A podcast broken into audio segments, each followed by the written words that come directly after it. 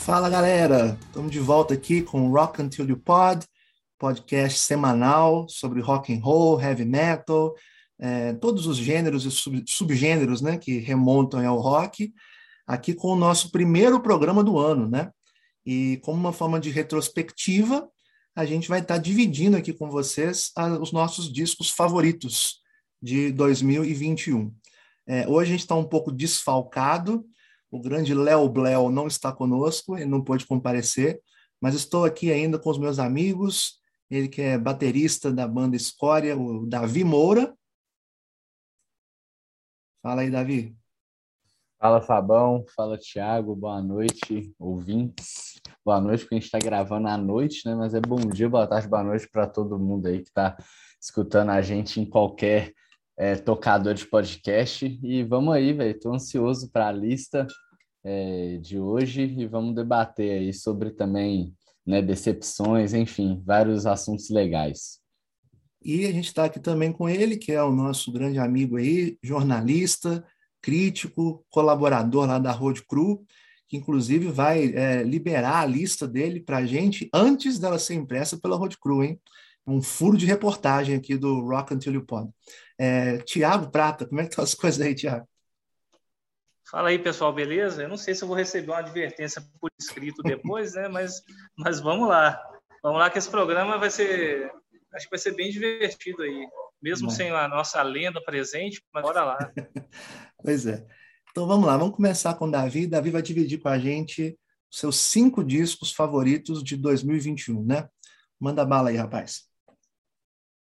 Não, beleza. É, então, é, primeiro queria falar assim, sobre o critério, né?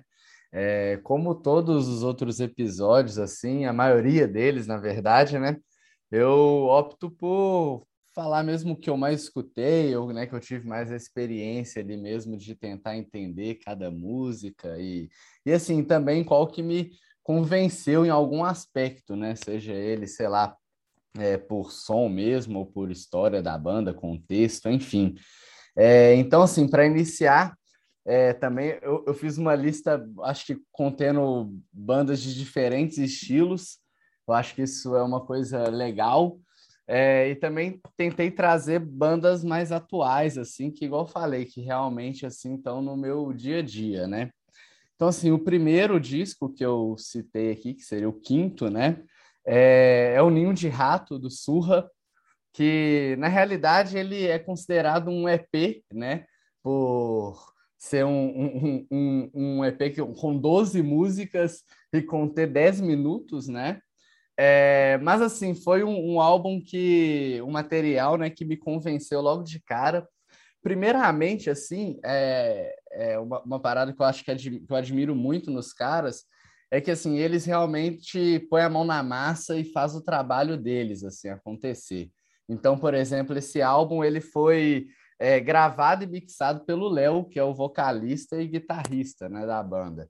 Então, assim, além dele compor, ele, ele grava, é, mixa o trabalho. Para quem né, escuta, é, é, um som bem agressivo e, e você vê é, aquele sujo bem definido, assim, pela mixagem, sabe? Não deixa passar nada, a bateria é bem clara, os riffs são bem definidos.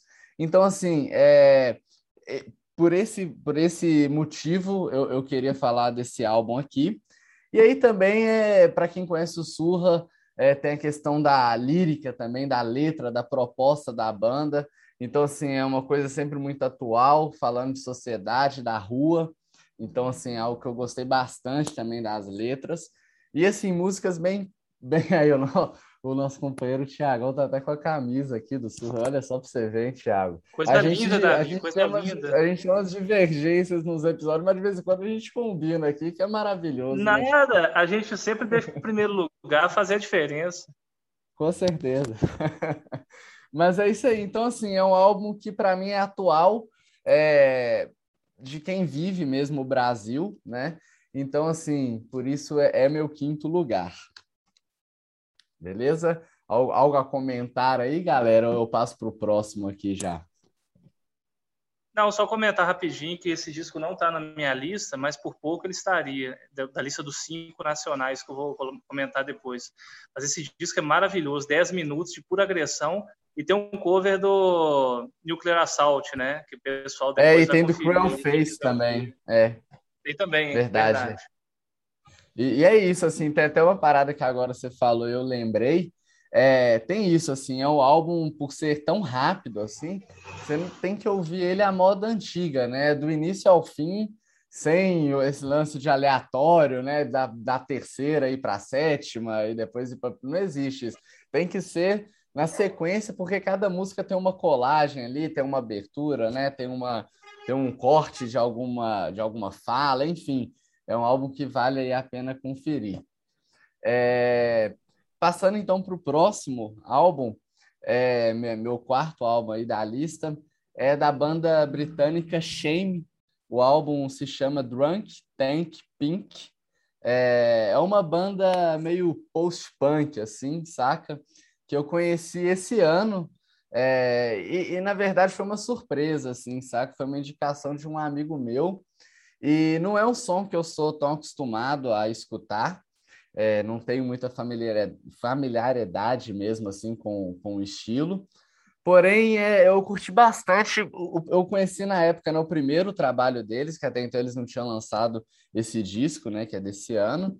E, e assim, é, é, uma banda jovem que traz uma atitude assim, e, e os caras no palco, né, é, eles são tipo de, de fazer, tipo, de se, se jogar bastante assim, saca? Então, o público normalmente compra aquela ideia, então são shows bem energéticos.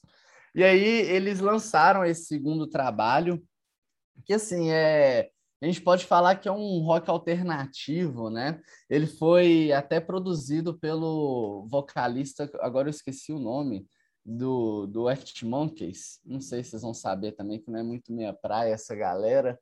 Mas enfim, foi produzido por esse cara no estúdio dele. E assim, é, é um álbum que tem algumas coisas experimentais, tem uma coisa puxada ali do indie também, assim, de 2000 e pá, mas assim, letras bem fortes, com vocal também bem bem rápido e bem pesado, assim, que eu, pesado que eu falo assim, na, né, na palavra mesmo, é um cara que tem melodias mais assim cortantes, saca? E ele tem uma energia muito massa. Então, assim, é, uma música que eu até que eu mais curti chama Nigel Writer, que é a segunda faixa do álbum. Enfim, é um álbum que vale a pena e é uma banda que está aí, acho que, sim, mostrando a que veio e que em breve vai tocar bem mais aí para a galera conhecer, assim. É, vamos lá, vamos lá para o terceiro é, lugar, que assim, aí já é um álbum que já fala mais de alguém mais já tradicional, que é o Go Ahead and Die, do Max Cavaleira e do seu filho Igor Amadeu, e com o batera Zach Coleman. É um álbum que, pô, primeiramente eu curti muito a, a ideia, assim, né, e como ele foi criado, é algo até que eu gosto de comentar aqui, assim, é, né, trazer esse, essa, essa parte mesmo de composição, né, onde acontece ali de fato o que a gente fica escutando anos e anos, né? E, e assim, foi um álbum, né, como acho que todos esses, né, criado nesse período que a gente vive, né, de pandemia. E aí é massa porque a gente está falando de um pai e um filho, né, que o Igor Cavaleira já é histórico, né, com vários projetos e gravando seu primeiro trabalho com o filho, é, Igor. E é massa, primeiramente, assim, é, a questão da construção mesmo. A gente vê que o Max é um cara incansável, né? É, ele está sempre buscando realmente, está lançando novos trabalhos. É, sempre vai ter a crítica, né, do que ele já fez e o que ele faz hoje. Mas assim, é, até vou entrar nesse detalhe assim, né, musicalmente. Mas é um álbum massa porque também mostra a versatilidade do filho dele que ele praticamente comanda é, todas as linhas de vocal do, do álbum. Ele divide, né, sim, com o pai, mas a maioria é, é do filho. Ele grava também a, as linhas de baixo e a, as guitarras, né? E foi um álbum criado em conjunto é, por, por, eles dois lá num castelo, que eu, eu vi numa, até numa entrevista que o Max é, tem no interior lá dos Estados Unidos. Eles foram para lá, um lugar isolado, e para ele, diz ele, né, até nessa entrevista que eu vi, que foi um, né, um momento mesmo dele se sentir mais é, tranquilo, né, em meio ao caos aí que a gente é, vive e estava vivendo né, na época, né, no início ali da pandemia.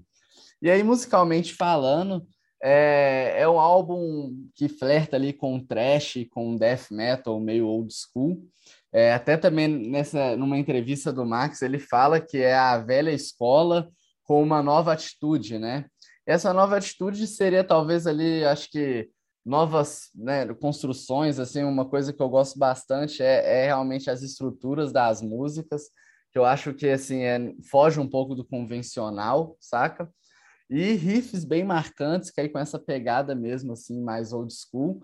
Então, assim, é um disco para quem gosta de metal, e eu vejo também, assim, o, o Max é, voltando a ter um, um, bom disco, assim, que na minha opinião, desses últimos trabalhos, esse realmente foi o que eu mais gostei. Então, assim, é, esse é o terceiro lugar, um álbum, acho que, que vai ser legal aí, eu até espero uma turnê em breve, quem sabe por aqui, assim, seria muito massa ver esse projeto ao vivo. Da visão, comentando aí o que você falou desse disco, uma coisa que me chama muita atenção, além disso tudo que você falou aí, é, para mim a análise perfeita que o Davi fez aí, na minha opinião, é a produção, cara, aquela coisa mais áspera, mais ríspida, né? Que dá esse Sim. up assim para essas músicas mais é. fica com essa cara old school, né? Embora seja um som Verdade. atual, mas o próprio Max queria essa essa pegada em termos de produção também, acho que conseguiu muito bem, cara. É sim, é um sim. disco muito, muito bom também, na minha opinião. Assim, é um dos... Realmente, concordo com você. Também não, não está na minha lista, mas poderia estar uhum. perfeitamente também. Teve muito disco bom esse ano, cara. Fica difícil até da gente fazer sim. a lista. Ele lembra, é por conta da produção, lembra um pouco o Celtic Frost da década de 80, né? Total. Aquelas total. guitarras meio abafadas, aquela bateria muito alta, né? Não parece o Isso. tipo de produção perfeita, apolínea que a gente escuta hoje em dia, né? É mais sujão. Total. É, é o ponto Isso. alto do disco mesmo, também acho. E, e, pessoalmente, assim, isso até, né, nessa questão musical, me fez abrir um olhar, assim, saca? Que tem espaço ainda para uma pegada meio old school, né?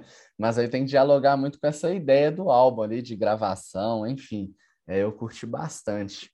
É, e aí, agora passando aí para o segundo lugar, que, como eu falei, fiz uma lista aí com cinco, né, dos que eu mais gostei. Depois vamos comentar aí, falar do disco dos nossos companheiros e outros, enfim. É, e aí, o, o, segundo álbum que eu trouxe aqui, né, do segundo lugar, é o Crypta Echoes of the Soul, é, álbum também da banda brasileira é, de death metal. E foi até eu vendo uma entrevista da Fernanda que para mim é, é o ponto alto assim desse disco, é, tanto em questão de letras, é, vocal também, é, questão do gutural dela, assim, é, é incrível, assim, que para mim, eu, eu acompanhava já Nervosa anteriormente, assim, né, os outros trabalhos dela, e assim, para mim o vocal dela só é, melhora, e é incrível, assim, como é técnico, né, é um vocal totalmente técnico, que ela berra o show inteiro e, e, e, no final ela tá conversando normal ali, né, na maior tranquilidade, você vê que ela faz sem esforço. E, e é uma banda que, assim, até eu, eu, quis trazer esse álbum aqui porque eu vi a apresentação é, delas, né, no canal Cena, e, e assim, é, é incrível como que elas apresentam é, as músicas, como eu falei, tocando sem dificuldades, você vê que elas estão tocando aquilo ali na boa, na manha, e quando você vai ver, é, analisar o que elas estão tocando, é algo extremamente complexo, rápido, difícil, enfim. Então, assim, a gente está falando de uma banda com quatro é, excelentes é, musicistas, né? Então, assim, é, é um álbum que eu tinha que trazer aqui por conta, né, acho que desse significado também de mostrar o, a força que o death metal nacional tem, assim, hoje, né? Que é um álbum de extrema qualidade, e assim, que deixa, não deixa, assim, não tem nada a desejar, sabe, perto de outras bandas aí, de grandes outras bandas, né? E aí a minha música favorita é a Dark Knight of the Soul, que tem assim linhas melódicas sensacionais de vocal. É, e, e, uns riffs bem fodas, aí, que tem uma, uma pegada bem oriental, assim, saca? É, eu achei isso bem legal. E assim, o disco inteiro, linhas de batera sensacionais, saca? É, o peso do disco, né? É, os timbres de guitarra, tudo assim, não tem, não tem defeito.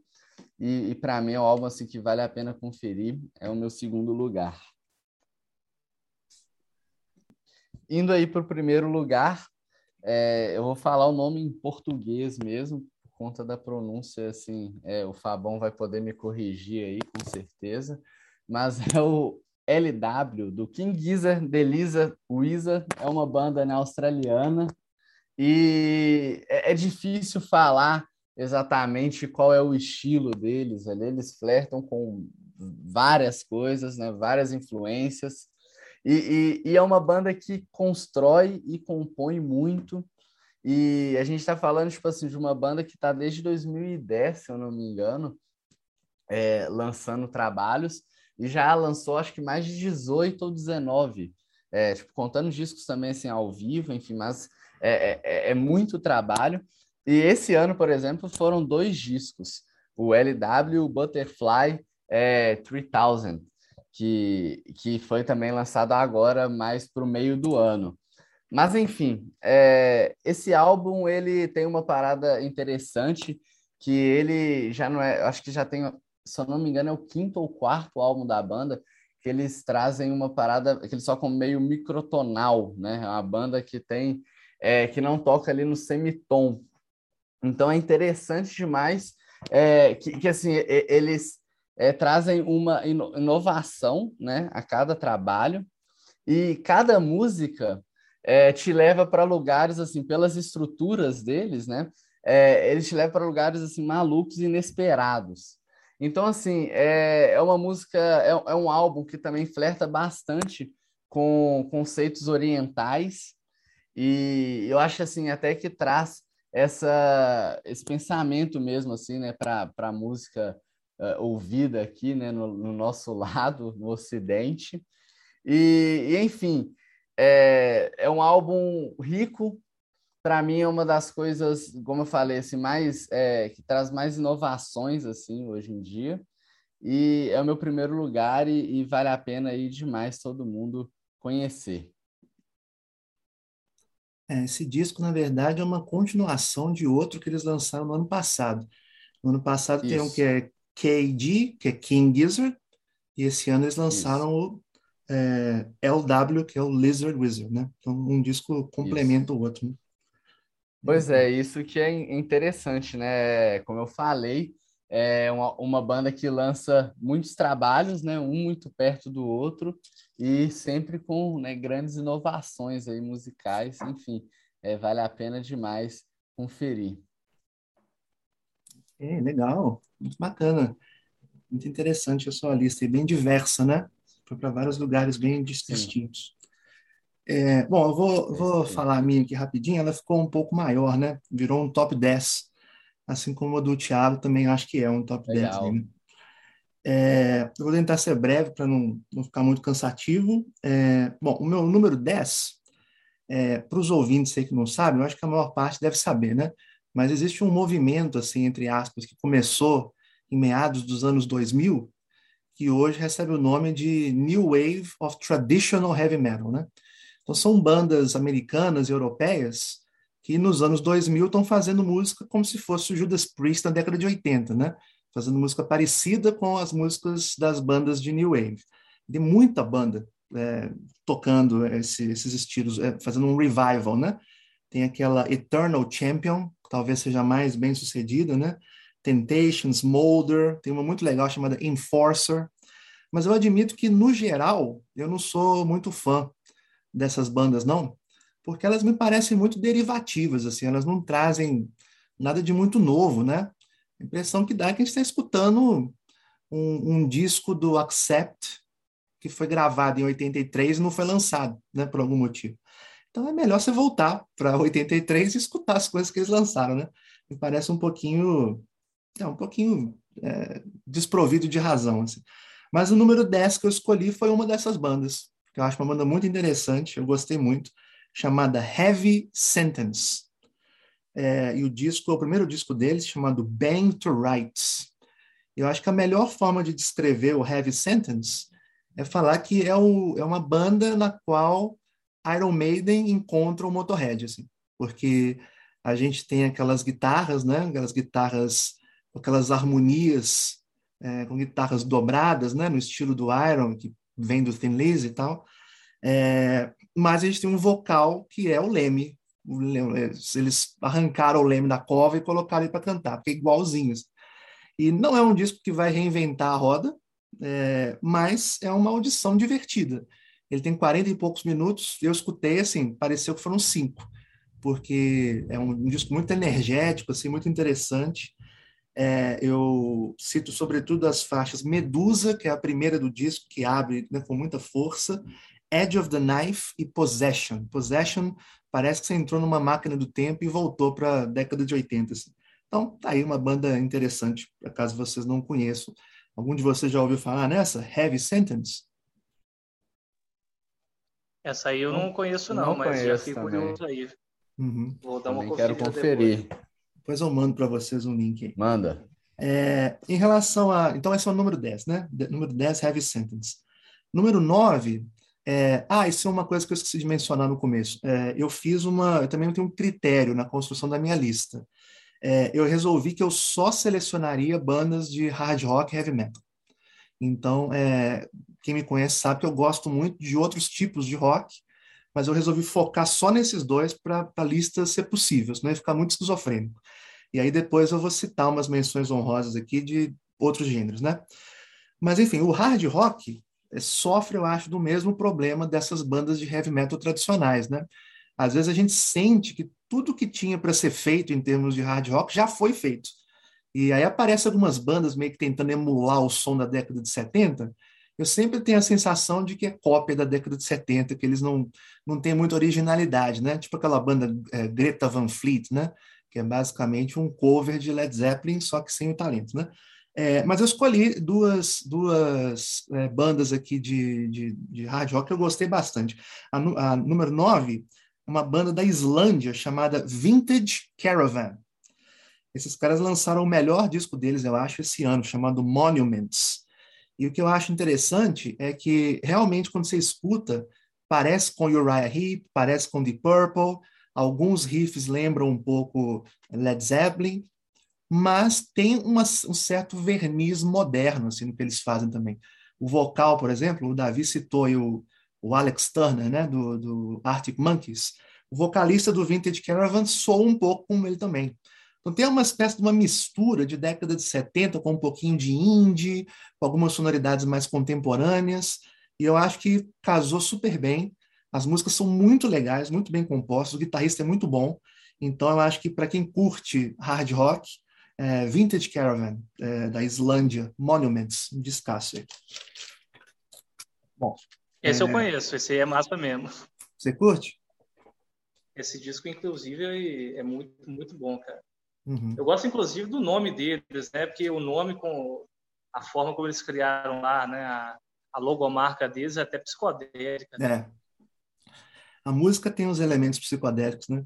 É bem legal mesmo. Bom, no meu número 8, esse ano, quem gosta aí de, de, de, metal sabe que teve muitas dessas bandas clássicas lançando disco, né? Então teve o Accept, lançou um disco novo, o Iron, obviamente, né? o Senjutsu, é, o Exodus, Persona Non Grata, né? É, na minha lista tem duas dessas bandas clássicas. E a primeira está aqui número 8, é o Flotsam and Jetsam. Eles lançaram um disco Blood in the Water. É, o Flotsam and Jetsam muita gente conhece, né? Uma banda de trash tem uma história fenomenal, né? Começaram na década de 80, primeira banda do, do Jason Newsted, né? Do, do, do Metallica. É, e eles têm discos marcantes, né? Da década de 80, dentro daquele contexto do, do, do trash. Mas talvez eu vá, eu vá ser polêmico aqui, mas eu acho, particularmente, que a melhor fase da carreira desses caras é agora, está sendo agora. De 2014 em diante, eles lançaram três discos avassaladores, né? Começaram com um chamado Flotsam and Jetsam, É, em 2018 lançaram The End of Chaos, que eu acho que é uma obra-prima do trash. E esse ano lançaram Blood in the Water, que é uma continuação, uma progressão é, do que eles já estavam fazendo. É, o baterista que eles encontraram é um monstro, um cavalo. E eu até gosto um pouco mais desse do que do anterior, porque ele mostra, além da capacidade com pedal duplo, aquelas coisas insanas que ele faz, ele mostra uma certa variedade rítmica também. Né? Os, os discos anteriores são muito retões. Aqui ele, ele flerta um pouco com ritmos distintos, eu acho que é bem legal. É, tem uma música em especial chamada The Walls, que eu achei fantástica.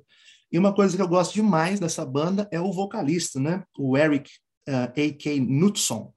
Esse cara começou como um vocalista estilo Michael Kiske, né? Aqueles primeiros discos dele, super agudo, né? É, e hoje em dia a voz dele está bem mais encorpada. Eu particularmente gosto mais dele hoje do que naquela época também. Eu acho que a banda evoluiu em todos os sentidos. Acho que esse é um dos grandes discos de trash do ano, assim. É, então, tá aí, meu número 8, Flotsam and Jetsam. Vocês ouviram também? O que, que vocês acharam? Acho excelente esse disco, cara. E eu concordo, assim, não que eu concorde com você, Fabão, necessariamente que seja a melhor fase deles. Mas eu associo muito, por exemplo, assim, claro, né, gente, é diferente, mas ao Destruction. Uhum. Teve um início, assim, avassalador, é. e depois passa por uma outra situação e tudo mais. E tem um retorno que eu acho que é triunfal, assim, né, do Destruction, lança os, os uhum. dois, três discos, assim, excelentes nos anos 2000. Vejo mais ou menos isso nessa fase do Flotsam and Jets. Esse, os dois últimos discos, principalmente para mim, esse, esse último e o anterior, são, tipo assim, excelentes, cara. E concordo com tudo que você falou. O Batera é um cavalo e o vocalista canta demais, cara. É. Eu já li gente dizendo que o, o, vocalista é o Dio do trash. Eu já acho que é um certo exagero, porque não existe Dio de nada além do Dio, né? Mas é, ele é realmente muito bom. Assim. Exatamente. É. Maravilha, eu concordo com você. Acho que eu estou sendo um pouco hiperbólico né, em falar que é a melhor fase de todas, porque os primeiros discos são clássicos. Mas eu gosto demais desse período. Bom, é, no número 7, vou voltar para o hard rock. Essa é a minha última menção aqui ao hard rock. Eu acho que hoje, no mundo, a banda de hard rock estilo setentista, assim, número um, né, mais famosa, mais comentada, são os Dead Daisies, né? Que agora estão com o Robert Aldrich, né, na guitarra, e o Glenn Hughes no vocal. Glenn Hughes, inclusive, assim, mais de 70 anos e destruindo completamente, assim, um vocal insano, né? Mas por mais que eu goste, e eu acho que esse último disco deles foi legal, tem umas coisas que lembram um pouco Stormbringer, assim, um certo um certo swing que eles trazem para a música que é bacana, eu não amei o disco não, tá? Eu acho que se fosse para escolher o melhor disco de hard rock do ano, eu escolheria o disco da banda Lucifer, é, que seria o disco Lucifer 4, né? O Lucifer 4, que é um projeto da cantora, é uma cantora, né? Uma, uma mulher ela chama Johanna Sadonis, e ela é, tem como baterista também o, o Nick Anderson, que é um cara que tocou em várias coisas, né? Ele era o baterista do Entombed, aquela banda de death metal, né? Tocou no Tiamat durante um período, é, toca guitarra numa banda de rock chamada Helicopters. O cara faz várias coisas diferentes, né? E eles lançaram esse projeto há alguns anos. E como que eu descreveria o som do Lucifer, assim, para quem não conhece? Eu acho que ele é uma mistura de Black Sabbath com é, Jefferson Airplane, sabe? Ele é uma espécie assim, de rock psicodélico com uma pegada pop misturado com o hard rock ou heavy, heavy metal é, prototípico ali da década de 70. Então, é uma mistura que me atrai enormemente, assim, né? São duas coisas que eu adoro. É, eu acho que é um, um, disco fantástico, esse quatro, é provavelmente o que eu mais gosto deles até o momento. É, e eu acho que é uma banda que poderia, no momento, estar maior do que ela é, sabe? Eu acho que ela poderia, no mundo ideal, ser do, do, do tamanho do Greta Van Fleet ou do Ghost. Inclusive, eu vejo muitas similaridades né, entre o Lucifer e o Ghost. Provavelmente eles não chegaram lá porque eles se chamam Lucifer, né? Esse título, a não ser que você tenha uma banda de black metal, ele tende a afastar um pouco o público, né? Mas eu acho uma banda sensacional, assim. É, eles conseguem fazer umas misturas dentro desses gêneros já meio cansados, né? Eles conseguem fazer misturas bastante originais, assim. E eu achei esse disco um descasso. É, eu cito sobretudo a primeira música, Archangel of Death, que é incrível, e uma outra chamada Mausoleum, que eu também achei muito sensacional. É, Para mim, é o grande lançamento de hard rock do ano, Lucifer 4. Né? Um, bom, é, meu número 6, vou para uma banda que eu conheci há pouco tempo, deve ter mais ou menos um mês, e eu estou ouvindo esses caras há um mês, quase sem parar, estou apaixonado pelo som deles. É, a banda originalmente se chamava Idle Hands, mas aí esse era lançar um disco com esse nome, mas aí teve uns problemas, uns problemas legais, e eles tiveram que mudar o nome, mudaram para Unto Others. Unto Others. É, pelo que eu li, quando eles lançaram o primeiro EP, eles causaram meio que uma sensação assim no meio do metal e chegaram a abrir para o Tribulation, para outras bandas que estão mais na moda, né? E quando saiu o primeiro disco, eles abriram para o King Diamond. Então já estão galgando os degraus aí, né? Esse, esse disco que eu escolho é o último deles, Unto Others, se chama Strength. E como é que é o som do Unto Others? É um troço muito doido, porque eles misturam umas coisas é, interessantes, né? Tem alguma coisa de post-punk, assim, tem alguma coisa que lembra um pouco um Joy Division, lembra um pouco aquelas bandas da década de 80, né? Tem alguma relação também com aquelas bandas de pop mais sombrias da década de 80, tipo The Cure, acho que a voz do, do vocalista, que se chama é, Gabe Franco, a voz dele, quando ele atinge um, um registro um pouco mais alto, é, lembra demais a do Robert Smith, né, do, do The Cure. É, então, está um pouco nesse universo, um pouco no universo do gótico. Eu vi muita gente comparando a banda com o Typo Negative, só que eles pegam isso e misturam com o heavy metal da década de 80. Assim. Então, tem guitarras que lembram Saxon, assim, sabe? Eu achei essa mistura sensacional e muito viciante. Assim. As músicas são muito viciantes, tem um, uns hooks, né? Tem umas, umas pegadas muito viciantes. É, o vocalista é um cara, um caso à parte, assim. Não parece ser um cara muito técnico, mas tem uma voz que eu nunca ouvi 100% igual, assim, sabe? É meio que uma mistura do Peter Steele com o Robert, uh, Robert Smith e um pouquinho também do, do Tom G. Warrior, né? Do, do, Celtic Frost, no modo como às vezes ele canta meio gritado, meio, meio rasgado, assim. E é isso, acho que as melhores músicas do disco são a primeira, Heroin, que é a mais pesada que eu já ouvi deles, e o single que eles lançaram, que é When Will God's Work Be Done? Essa música você escuta, você fica viciado nela, escuta o dia inteiro, assim.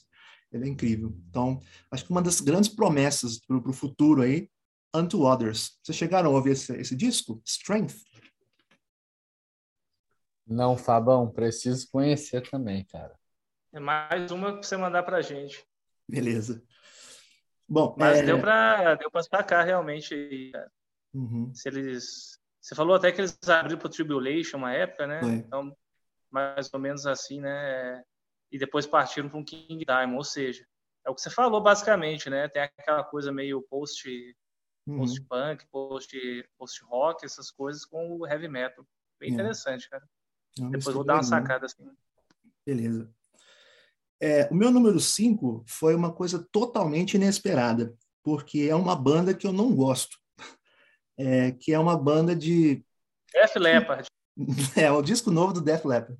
É, não, é uma banda que ele, eles têm um problema, eles fazem parte de um gênero que tem core no final. E eu sou contra todos os gêneros que tem core. Eu não gosto de hardcore, eu não gosto de metalcore, eu não gosto de grindcore. Tem core, ah, eu sou não, contra. Fabão. Então, ah, não, é... Fabão. Você tá muito Toda vez que eu que eu sei que eu estou polêmico hoje. Não, não, ruim não, demais. Não. Tudo tem core tá ruim. Muito, tá muito intolerante, Fábio. E aí, essa banda, eles começaram como hardcore e foram pro lado do metalcore com o tempo, que é só aquela gritaria chata, né? Que é uma banda chamada Converge. Vocês conhecem o Converge, né? Uma banda famosíssima e tal. É, eu nunca curti muito, não. Mas aí eu fiquei sabendo que eles iam lançar uma, um estranho disco, né? Junto com a cantora Chelsea Wolfe eu gosto bastante. Ela é uma, uma cantautora, né? uma singer-songwriter muito particular, assim, porque ela tem um pouco aquela coisa de cantautora, de voz, violão, tem uma certa influência de folk, mas ao mesmo tempo dialoga com doom metal, com black metal, ela mistura umas coisas de metal junto com é, a carreira de, de cantora dela, né? Então ela sempre teve esse lado mais sombrio na música. Eu sempre gostei do, do que eu ouvia é, dela, né? Eu falei, ah, vou, vou tentar escutar essa, essa junção. É, eles lançaram esse disco chamado Blood Moon One. Então parece que esse é o volume 1, vai ter o volume 2, né? E eu fiquei apaixonado com o disco, assim, achei sensacional, porque não é um disco do Converge com a Chelsea Wolf cantando. É um disco do Converge com a Chelsea Wolf compondo. A gente percebe que as influências, o melhor dos dois foi colocado no disco. Então a gente tem a, a violência do Converge, que é bem-vinda, e a gente tem toda a complexidade musical que vem da Chelsea Wolf, né? Então é um disco muito interessante, ele é muito mais arrastado, mais lento, eu acho, do que o Converge geralmente produz. Tem uma atmosfera meio doom, meio, meio sabática.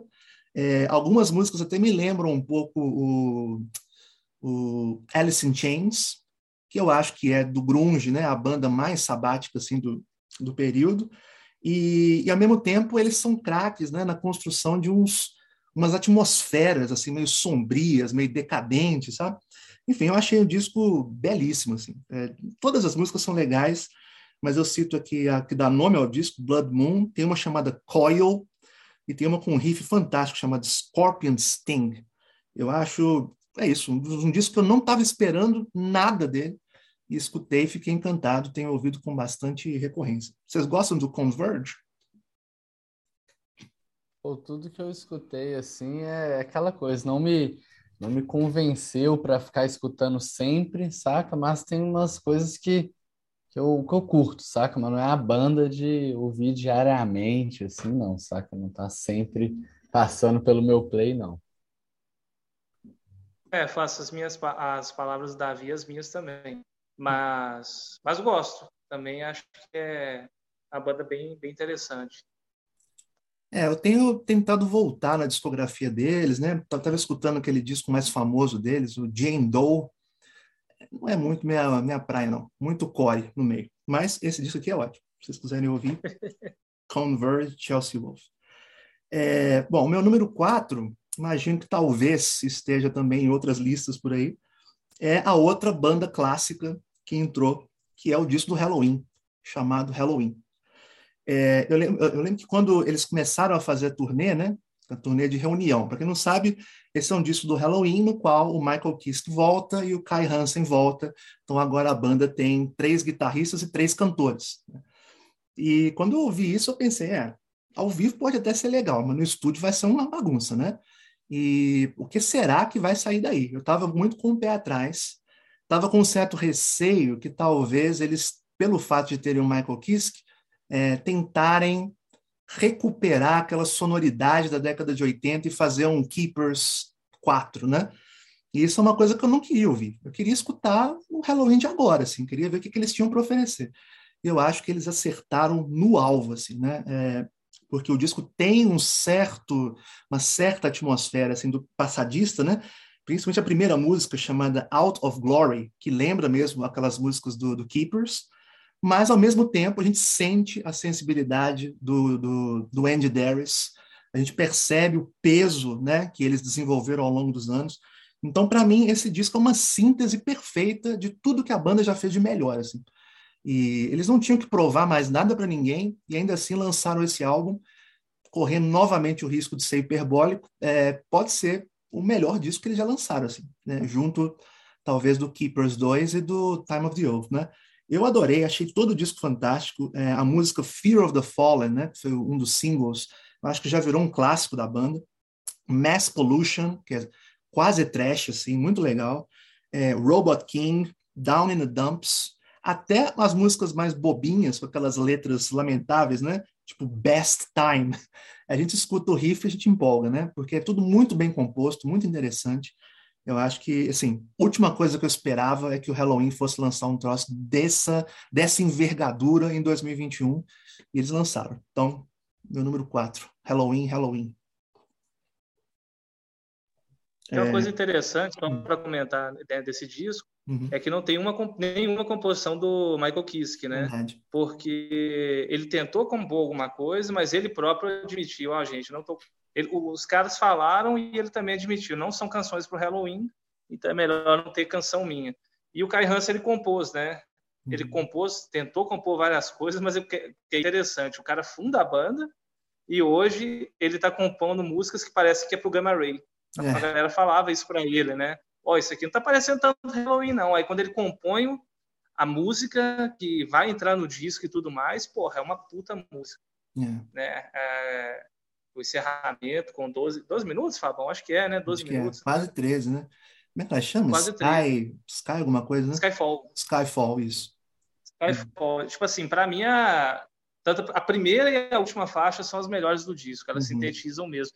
É interessante que a, a, abertura ela começa com Michael Kiss, que não é à toa, né? É. E o encerramento, essa coisa mais às vezes a gente fala épico porque a música é grande, mas a música é grande e é épica também. Então acho que o Halloween nesse aspecto ele acerta tanto no, na abertura quanto no encerramento, principalmente, né? Concordo plenamente. É. Maravilha. Isso aí eu até li que o, o Michael Kiske vai lançar agora um disco solo. Eu acho que o coração dele não está muito nesse projeto, né? O negócio dele agora é ficar tocando música pop, sei lá o que, que ele gosta de fazer. Mas dane-se, né? Ele cantando com aquela voz e com os caras compondo, tá ótimo. Tô feliz. É, ele falou que não quer nunca mais, nunca mais sair do Halloween, né? Hum. É só não desagradar o Andy Davis, então aí tá tudo certo, né? Porque, é, é. verdade seja dita, né, galera? Tem gente que pode até ficar bravo comigo, mas quem manda no Halloween é o Andy Davis, cara. Com certeza. É o Michael Wakeff, é o Michael Wakeff, e é o Andy Davis também, que é o é. grande compositor do Halloween hoje. É. E como todo mundo sabe, muito mais interessante como vocalista do que o Michael, do que o Michael Kiske, né? Vou, vou, vou, fingir que eu não falei isso para não ser apedrejado depois. Né? É, bom, o eu meu. Vou fingir que eu não ouvi também. É, bom, meu número 3, eu fiquei até surpreso do Davi não, não mencionar, porque é uma banda que eu sei que ele gosta e que está todo mundo falando a respeito, e com razão, que é o Gojira. Né? O Gojira lançou esse ano aí o Fortitude. É, é, eu, eu, eu, gosto muito do Gojira, uma banda que no início é, não me agradou tanto, mas com o tempo eu fui gostando mais e mais e mais e mais. Hoje, dentro desse universo do death metal, é das bandas que eu mais curto, assim, acho que é das mais criativas. É, e eu acho que o último disco que eles lançaram antes desse, é o Magma, né? Esse é um que eu achei um pouco chato, porque eles começaram a se afastar um pouco né, da fórmula do death metal, daqueles riffs pesadíssimos e cavernosos, começaram a ir para um lado um pouco mais contemplativo, né, um pouco mais atmosférico. E eu acho que esse disco de agora é meio que uma mescla dessas duas coisas, né? Ele também é um disco que tem algumas, algumas, alguns interlúdios, né? Umas, umas, umas vinhetas que conectam as músicas, que evocam uma certa atmosfera e tal. Mas a gente também tem músicas como Newfound, Sphinx, Into the Storm, Grind, todas com riffs, né? Estilo clássico Godira. É, eu gostei demais daquela música Amazônia, na qual eles deixam clara a influência do Sepultura, né?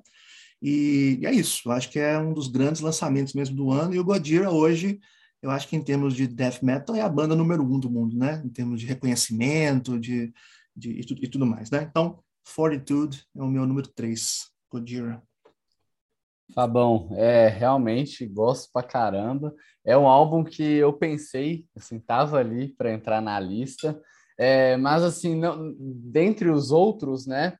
Não foi um álbum que eu voltei tanto a escutar, saca? Uhum. E, mas é, é uma coisa, assim, um fato que, que acho que talvez me fez ter isso, assim, não sei se você sentiu isso também, é que eu achei esse álbum, é, em questão até de velocidade mesmo, BPM e tal, muito na mesma, na mesma toada, assim, sei lá, eu, eu não senti muito essas mudanças, saca?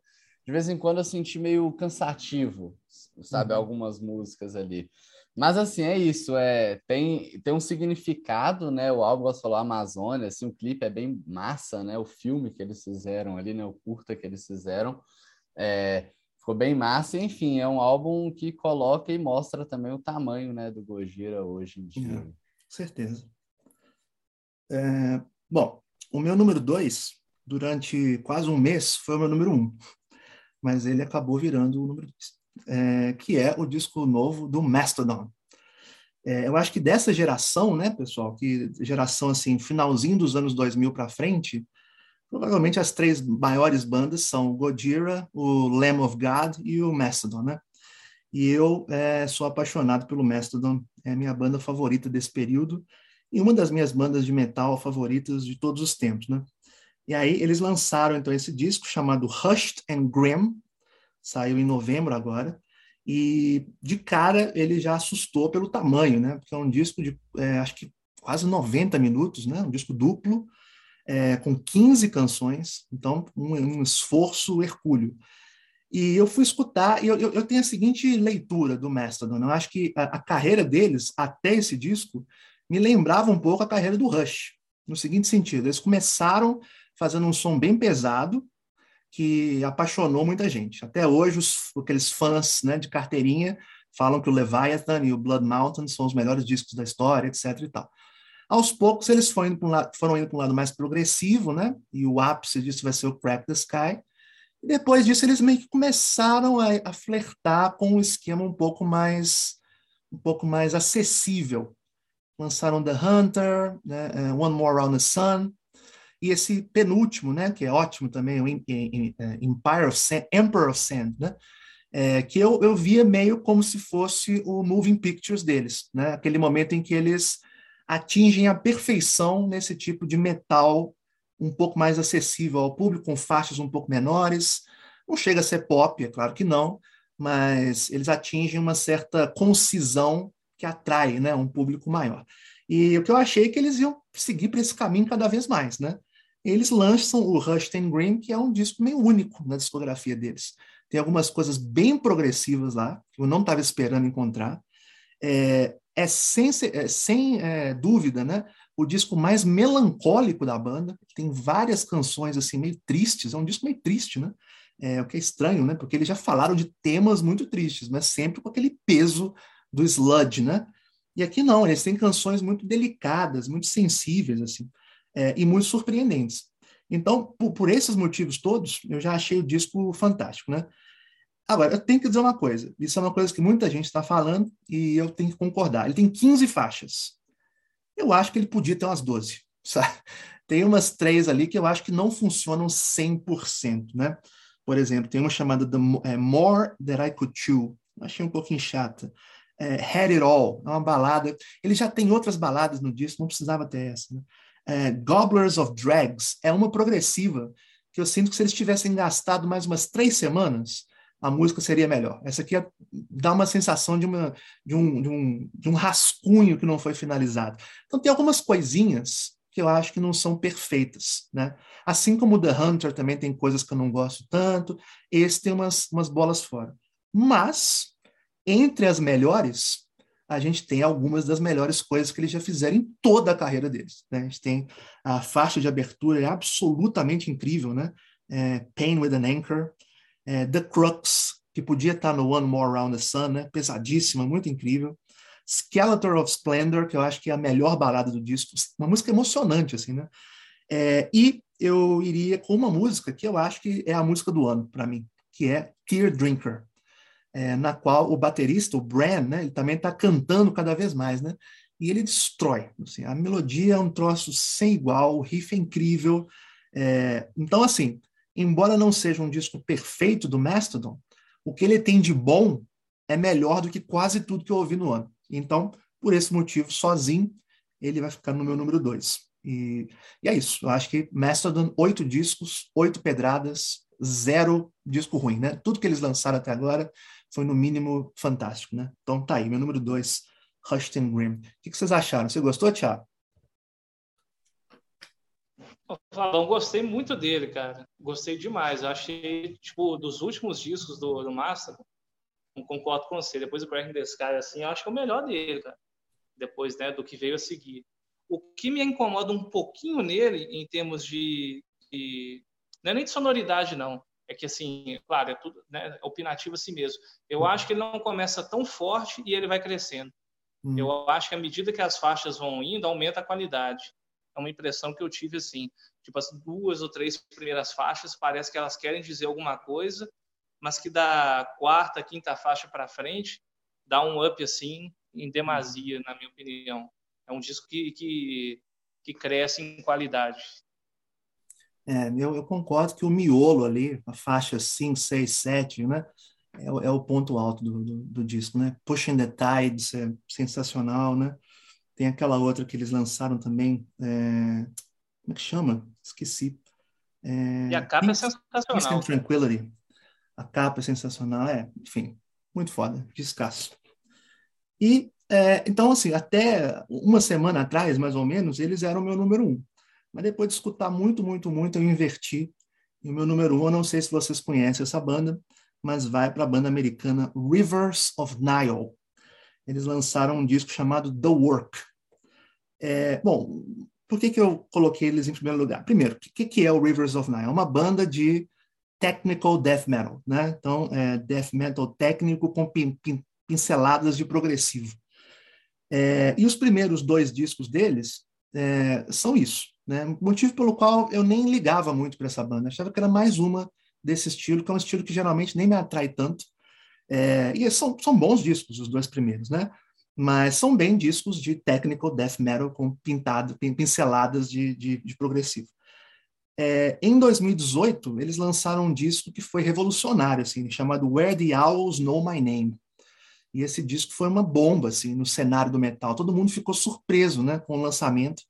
Até aqueles caras daquele canal Banger TV, né, o Sam Dunn, ele falou que era o, disco de 2018, assim, foi o Where the Owls uh, Know My Name porque é um disco em que eles pegam tudo aquilo que eles já tinham feito, né, que está muito em conformidade com o universo do Def, e eles acrescentaram solos de saxofone, teclados, sintetizadores, um cello, sabe? É, e todo mundo ficou perdido com aquele troço, né? Que, que, que disco é esse, né? Onde colocar isso, né? Então, é, enfim, virou uma, uma, febre, Where the Owls Know My Name. E agora eles lançaram The Work. O que é interessante em relação ao The Work é que ele não é um the, uh, Where the Owls parte 2. Porque o Where the Owls ainda tem, do ponto de vista da construção, algo muito próximo do death metal. Ainda é muito focado em riffs, ainda é muito violento, muito blast beat, aquelas coisas, né? O The Works é bem mais experimental.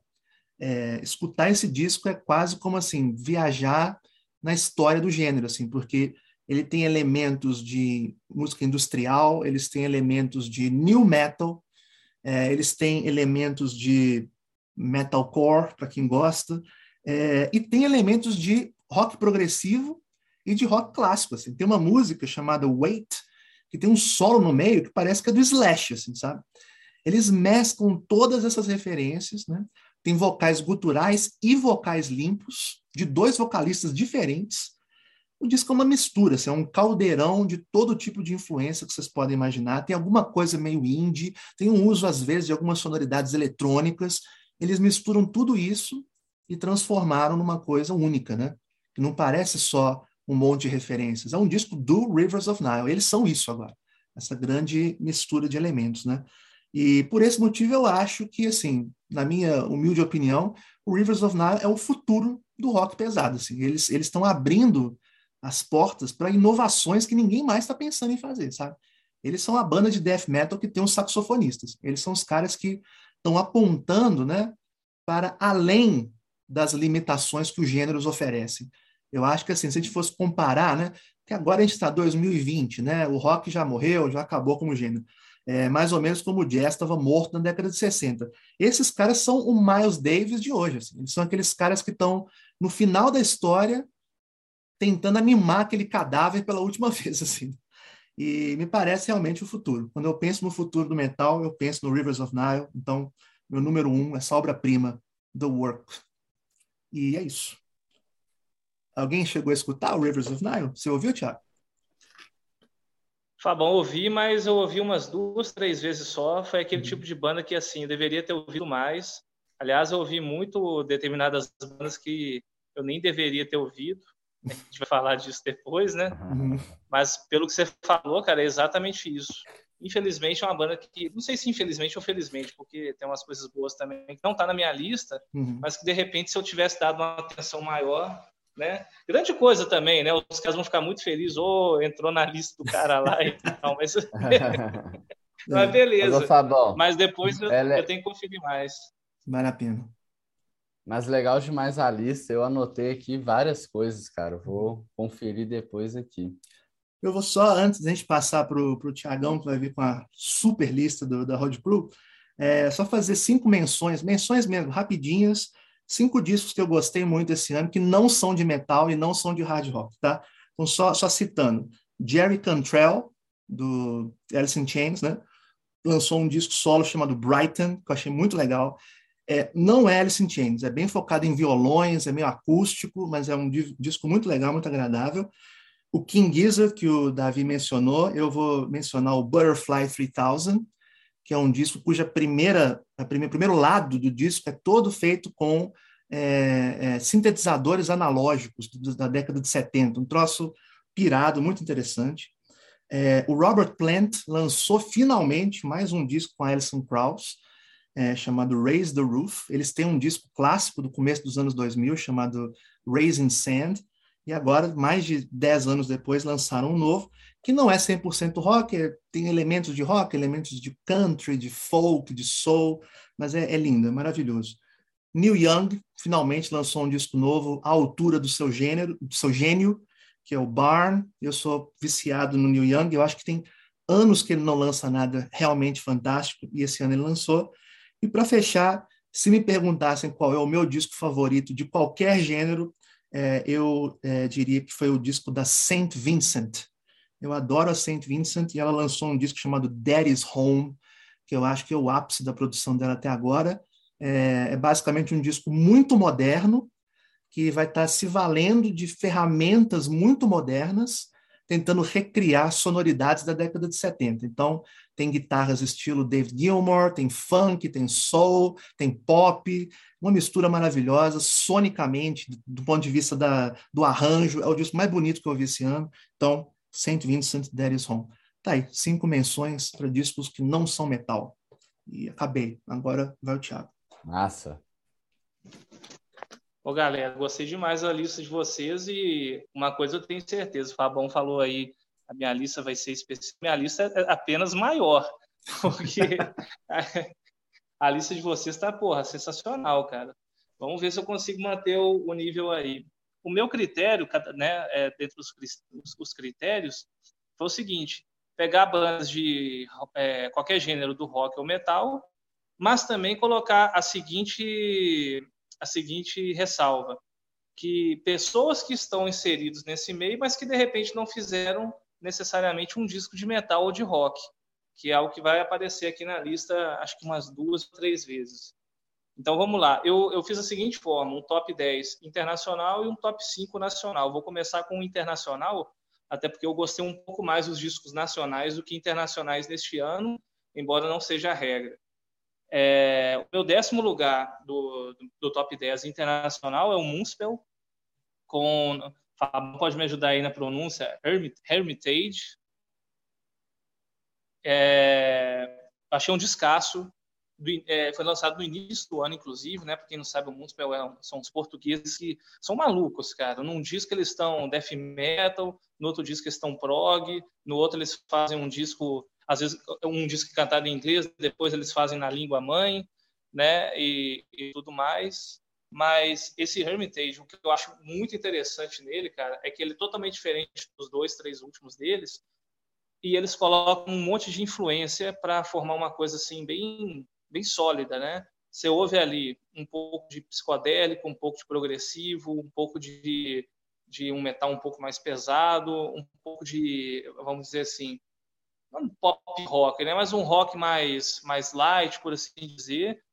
E, e, e tudo faz liga, saca? Entra é, parece que conta uma história do início ao fim ali e tudo mais. Dá uma, você dá uma viajada num lance mais Pink Floydiano, alguma coisa assim. É um disco que me chama muita atenção, acho a capa lindíssima também. Ele, no primeiro semestre, ele teve para mim entre os cinco principais. Só que aí depois veio o segundo semestre, né? mais ou menos junho, junho, maio, junho para frente, assim, dos quatro primeiros meses ele estava entre os cinco melhores para mim. É... Aí foi perdendo um pouquinho de posições, né? Ficou em décimo lugar, quase foi para Libertadores, mas tá valendo. O Municipal aí para mim é o décimo lugar, mas poderia ser oitavo, sétimo livro. Nono lugar que eu coloquei, é... vocês podem ir falando, viu, gente? Eu vou correr um pouquinho mais, mas se vocês quiserem comentar alguma coisa aí, o meu nono lugar, eu coloquei o Paul Stanley Soul Station. Aí é uma das ressalvas que eu comentei, né?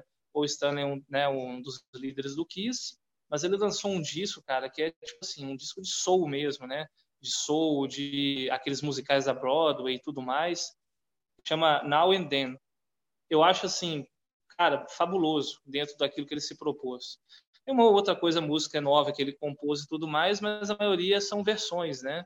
E a forma como ele destila, porque assim, tudo bem, uma coisa no estúdio, outra coisa é, é ao vivo. Mas quando você vê os vídeos, você vê que o cara ainda continua cantando muito bem, bicho. O Paul Stanley, assim, para mim, vai soar estranho isso que eu vou falar, mas eu acho ele, como vocalista, um vocalista subestimado. Por quê? Muito se fala, obviamente, com toda razão, do Dio, do Fred Mercury, do Bruce Dickinson, do Michael Kiske e tudo mais. Mas o Paul Stanley, para mim, cara, não é, que ele fica, não é que ele não fica devendo, mas eu acho ele um puta de um vocalista e às vezes ele não está em listas de melhores vocalistas, tipo 5 melhores, 10 melhores, 15 melhores. Claro que nós estamos falando de uma seleção, né? Não estou comparando aqui, né, Dio com Paul Stanley.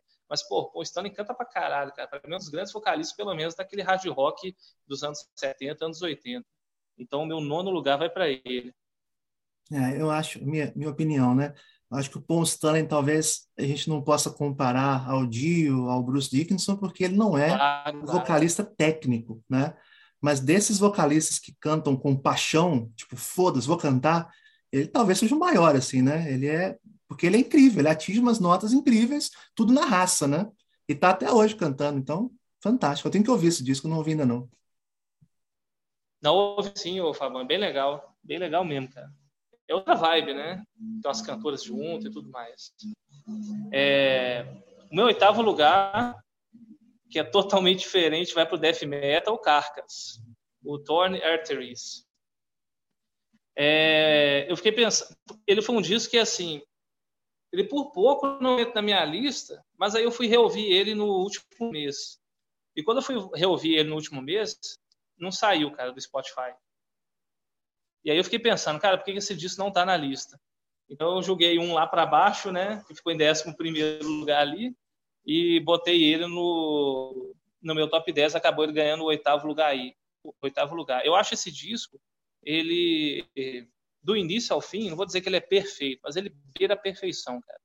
O conjunto da obra, assim, é, eu ainda prefiro o, é, a título de comparação o Surgical Steel, que foi o, o, anterior. Mas esse disco, vamos dizer, o outro disco nota 10, esse é nota 9,5, né, por assim dizer. Eu acho esse disco assim uma obra, um dos grandes discos de death metal do ano. Não tenho muito o que falar dele não, acho que a pessoa tem que mais conferir mesmo.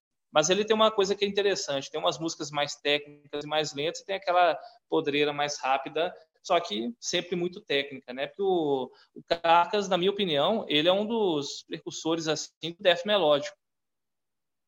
Eu acho que ele é um dos precursores assim. Então ele criou, ele, ele começou meio grind, é, meio é, grindcore, passou para o Def e virou Def melódico. Cara. Na minha opinião, assim, o Artwork para mim é um disco que beira o Def melódico. Então, minha, meu oitavo lugar vai para o Carlos. Esse aí você chegou a ouvir, ô Davi? Você que curte um baterista bom? Eu ouvi, velho, eu ouvi. É, eu não ouvi ele, tipo assim, várias vezes, ouvi o lançamento, saca?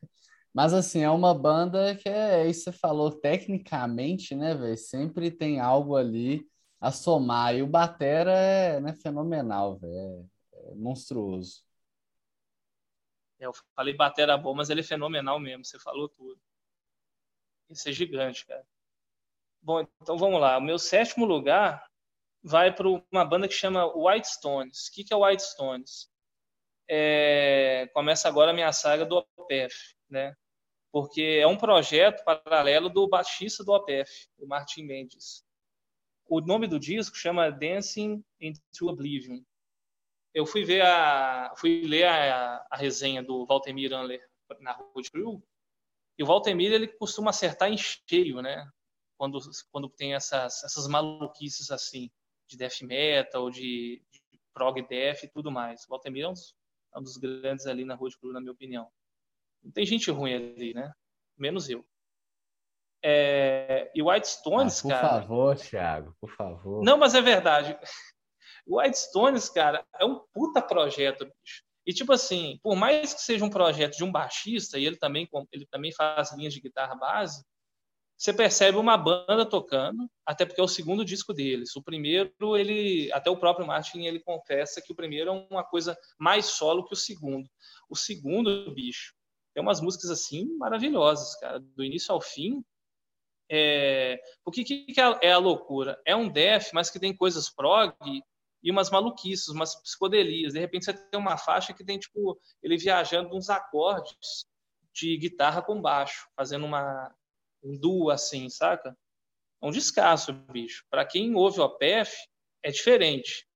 Mas, ao mesmo tempo, você pensa em, você pensa em coisas experimentais que o OPF faz, o White Stones faz também, só que faz de uma outra forma. É um disco assim que eu recomendo bastante para quem não conhece esse, esse trabalho específico. O primeiro disco eu não conhecia. Fui ouvir depois que eu tinha ouvido esse segundo. Eu ainda acho o segundo melhor do que o primeiro. Então, é, a minha recomendação aí, Dancing to Oblivion. Esse, esse baixista ainda está no Opeth? Ainda está. Olha, fantástico. Vou atrás. Pode crer. Esse é o meu. Eu falei o quê? Sétimo lugar, né? Então agora vai para o sexto. É uma banda americana que chama Interloper. O nome do disco é Search Party. É, é como se fosse o debut deles, full length, mas eles já tinham um EP antes. Esse Interloper, cara, é, eu não conhecia até a, a Ruth Crew até pedir para eu fazer uma resenha. Só que quando eu fui ouvir, eu tô assim, ó oh, bicho, eu ouvi isso em algum lugar. Não é parecido, mas são dois caras que saíram do Rings of Saturn, que também é uma banda assim mais prog e tudo mais, né? Que tem aquelas é, aquela técnica, aquela versatilidade e tudo mais. Mas esse Interlope me soa muito bem, cara. É um disco de prog, com umas coisas def, é, a produção é excelente, você ouve os instrumentos e tudo mais, e não tem baixista, né? São dois guitarras e um batera. Eu não sei se durante ali tem uma camada de baixo, mas quando você ouve o disco, você realmente percebe as duas guitarras. Na verdade, tem hora que você percebe que são três ou quatro guitarras. E, e o batera. E o batera é, eu não lembro agora o nome, mas ele é magistral. Tem uma faixa que eu coloco, a quarta faixa do disco, que agora também não estou lembrado do nome, a cabeça é ótima. É, mas aí depois vocês conferem aí, galera. Que no final, o cara viaja, bicho. O cara viaja na bateria, começa a fazer umas, umas doideiras, umas viradas. E é uma coisa, assim, extremamente técnica. Mas o conjunto da obra, eles têm músicas bem brutais, mas que conseguem aliar bem ao progressivo e soar de uma forma, assim, bem compacta foi uma foi para mim foi a, a maior surpresa do ano, a grata surpresa, porque foi um disco que eu peguei para resenhar e acabou virando um dos discos que eu mais gostei de ouvir. Tipo assim, aquela coisa. Ah, vou ali resenhar esse disco aqui, vamos ver de qual é. Vou dar já vai aquela pessoa que vai com o intuito, ah, se for bom, vou dar uma nota 8, saca? Não é assim, lógico, né? Se o disco for muito bom, você vai, você vai fazer de outra forma, até porque a nota é o que menos importa às vezes, o importante é o conteúdo da resenha, da crítica e tudo mais. Mas quando eu ouvi, eu fiquei pensando assim, porra, que descasso, bicho. Foi um disco que mais me surpreendeu desse ano, assim, em termos positivos. Então, o meu sexto lugar vai para essa, essa banda Interloper, Search Party. Outro aí que eu preciso conferir, velho. Muito massa. Confere depois a visão, depois você me fala do Batera. Não, demorou, é, é... isso aí, velho. Eu quero. Até anotei aqui que eu quero dar uma sacada. Não, beleza. Agora vamos para a parte mais de cima, né, da tabela aí, os cinco primeiros lugares. Meu quinto lugar vai para o Ginger, Wallflowers. Tem uma coisa que eu acho que é interessante, até já trocamos umas ideias aqui, né, galera, que é a questão da roupagem. O que, que eu acho do Ginger, cara? O Ginger ele é colocado como gente, metalcore, né, algumas coisas até hardcore e tudo mais, death metal, enfim, depende assim da camada que o Ginger coloca. Eu acho que é tudo um pouco, que é o som próprio deles, né? A autenticidade em si. Só que o Ginger, cara, ele tem uma coisa que quando você vai ouvindo a, a, aquela situação, você pensa assim, porra, se não tivesse guitarra elétrica aqui, se não tivesse o peso estrondoso, estrondoso assim da batera, se não fosse os vocais gritados, aí eu fico pensando, a essência do Ginger é uma banda de, de, de jazz. Só que eles fazem uma roupagem gente, uma roupagem metal assim o que é de tão sofisticado o que, que eles fazem, só que ao mesmo tempo é muito direto. Então eles conseguem passar a mensagem deles de uma forma direta, só que aí você ouve o, o você vê a, as notas, você ouve as notas, você vê a, a o quão sofisticado é os, são os arranjos, aí você fica pensando, porra, bicho, que banda sensacional, cara. Eu gostava, já sempre gostei muito do Ginger, mas esse disco propriamente dito me chamou muita atenção principalmente por conta dos arranjos. A faixa título, inclusive, cara, ela é, é magistral, assim, sensacional. E é uma banda da Ucrânia, né? Que às vezes a, a galera assim não, não conhece tanto o, metal muito da, questão do leste europeu, outras localidades da Europa e tudo mais. Mas é uma banda que está em evidência. Né? É dessas bandas assim de change, de metalcore, é uma banda que vem crescendo bastante. Eles até iam tocar no Brasil, se não me engano, ano passado, né? 2020, 2020. É, esse programa está indo ao ar no início de 2022, né, galera? Então, no caso aí, eles iam tocar em 2020, a turnê foi remarcada e tudo mais. Quem sabe aí em 2022 está remarcado, né? Vamos ver se, se acontece. Mas acho que o brasileiro merece ver essa banda ao vivo.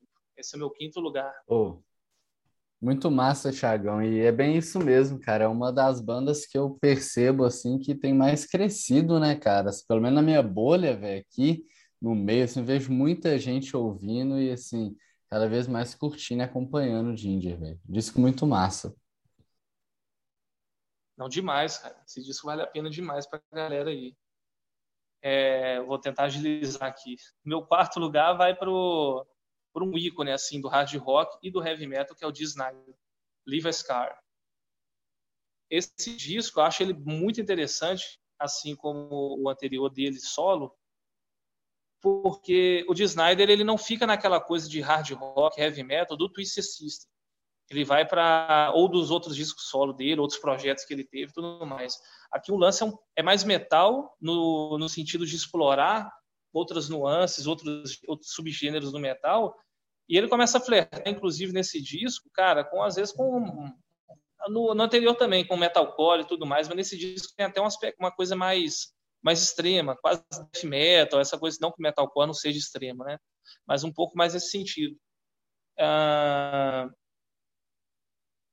dessas principais faixas, cara, eu, eu, eu, queria citar inclusive a Down But Never Out, que é uma pedrada, o riffzão, é a terceira faixa do disco, e a In For The Kill, que tem até o Corpse Grinder participando, né, do Cannibal Corpse. Inclusive o Dee Snyder, ele fala, ele tem que participar desse meu disco, Aí ele já sacava o que, que ia acontecer. E é interessante também, bicho, que o, uma das filhas, as filhas do, do Dee Snyder, ela saca muito dessa coisa do metalcore, do, desse tipo de metal, mais assim.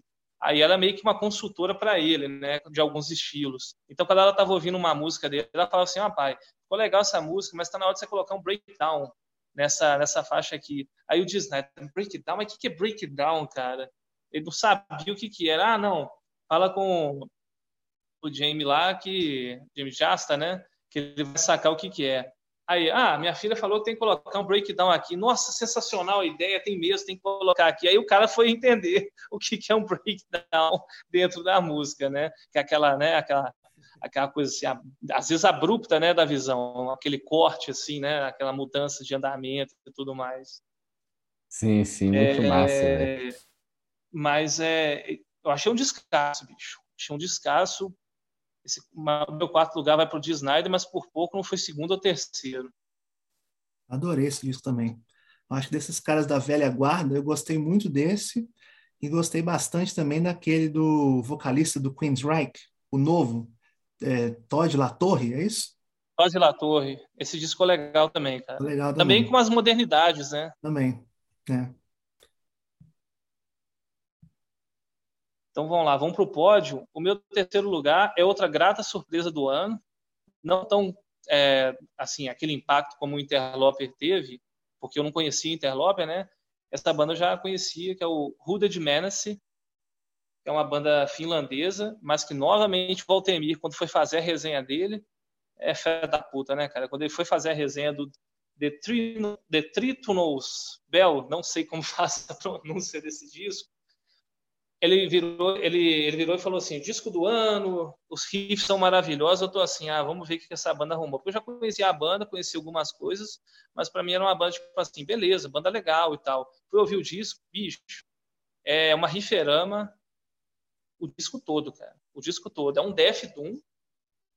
Os riffs são assim, Def, mas com anda, coisas com andamento, às vezes Def, às vezes Doom, às vezes Trash é uma riferama, bicho.